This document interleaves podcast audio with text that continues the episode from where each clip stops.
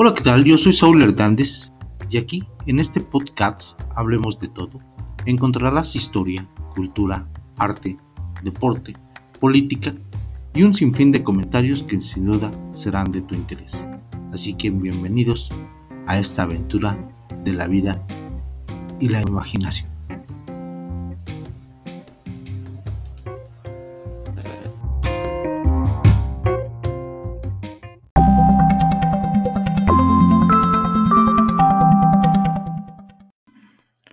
Bienvenidos a un episodio más de Hablemos de todo. Hoy platicaremos de juegos y habilidades.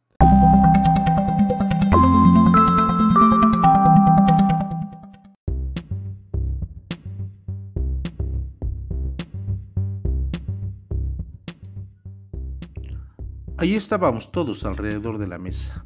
Era mi turno. Las manos me sudaban y nervioso tomé los dados, solo había una oportunidad, ganar o perder. El dinero sobre la mesa era el gran premio. Los dados en mis manos jugueteaban, tal y como la suerte a mi alrededor.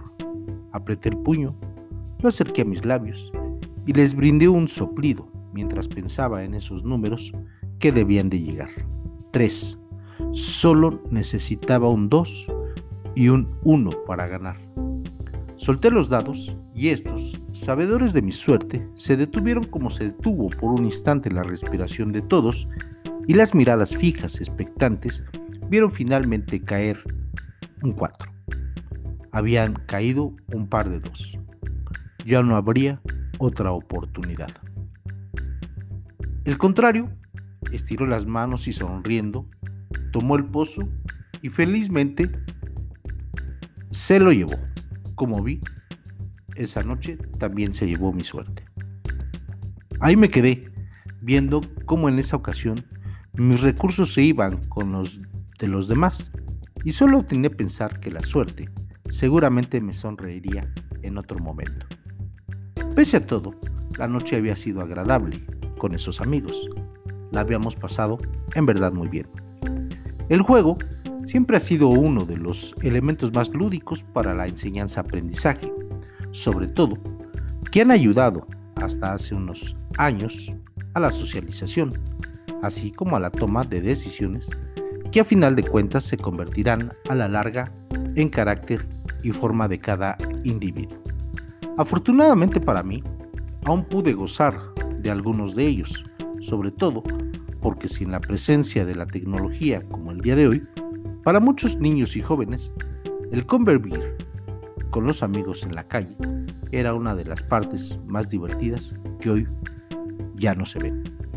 Ahí, con los amigos de mayor edad, pude conocer esos juegos como el stop, que consistía hacer un círculo en el piso, elegir el nombre de un país y quien era nombrado tenía que llegar al centro del mismo, gritar stop mientras todos corrían y se detenían al grito del primero, donde el elegido tenía que adivinar con cuántos pasos llegaría hacia los demás. De no lograrlo, se le apuntaba un punto y el que acumulara más de ellos era castigado.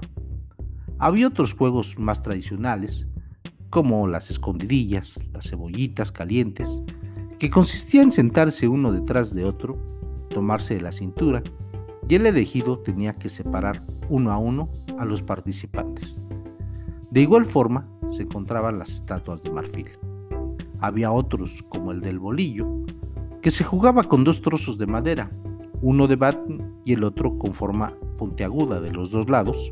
Se hacía un agujero en el piso en forma de rombo, se colocaba el bolillo, se le pegaba la punta y cuando éste se elevaba, se le golpeaba con el otro trozo de madera que era utilizado como bat.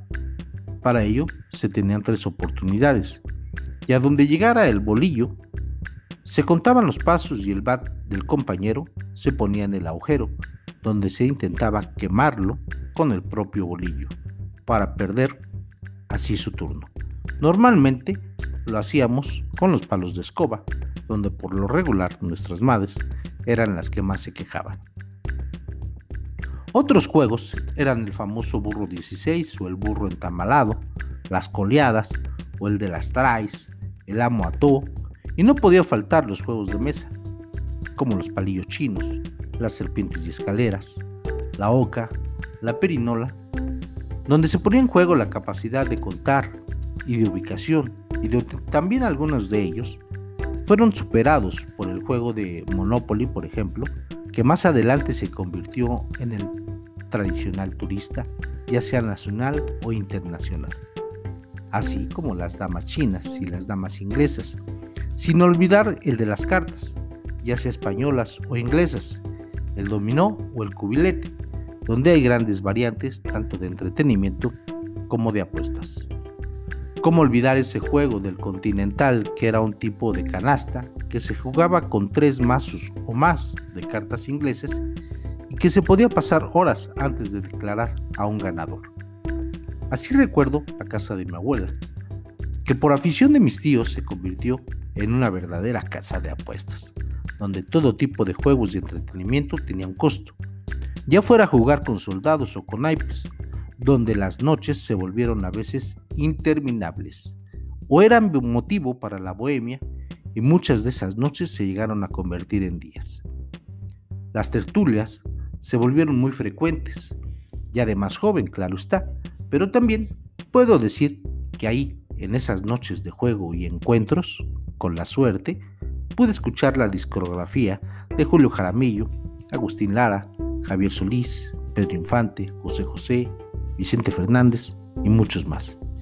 Y pese a que esos juegos y días pasaron a la historia, podemos decir que ahora existen juegos de mesa mucho más elaborados y que contra lo que se diga, se convierten por algún momento en las herramientas de entretenimiento y socialización, tanto de chicos como de grandes, que sin duda siguen ayudándonos a hacer cuentas y a utilizar nuestra imaginación y a explotar nuestras habilidades, algo que podemos ir mejorando y así se encuentran en la hora tradicional 1, el juego de cartas, o el Jenga, ese juego de palitos de equilibrio.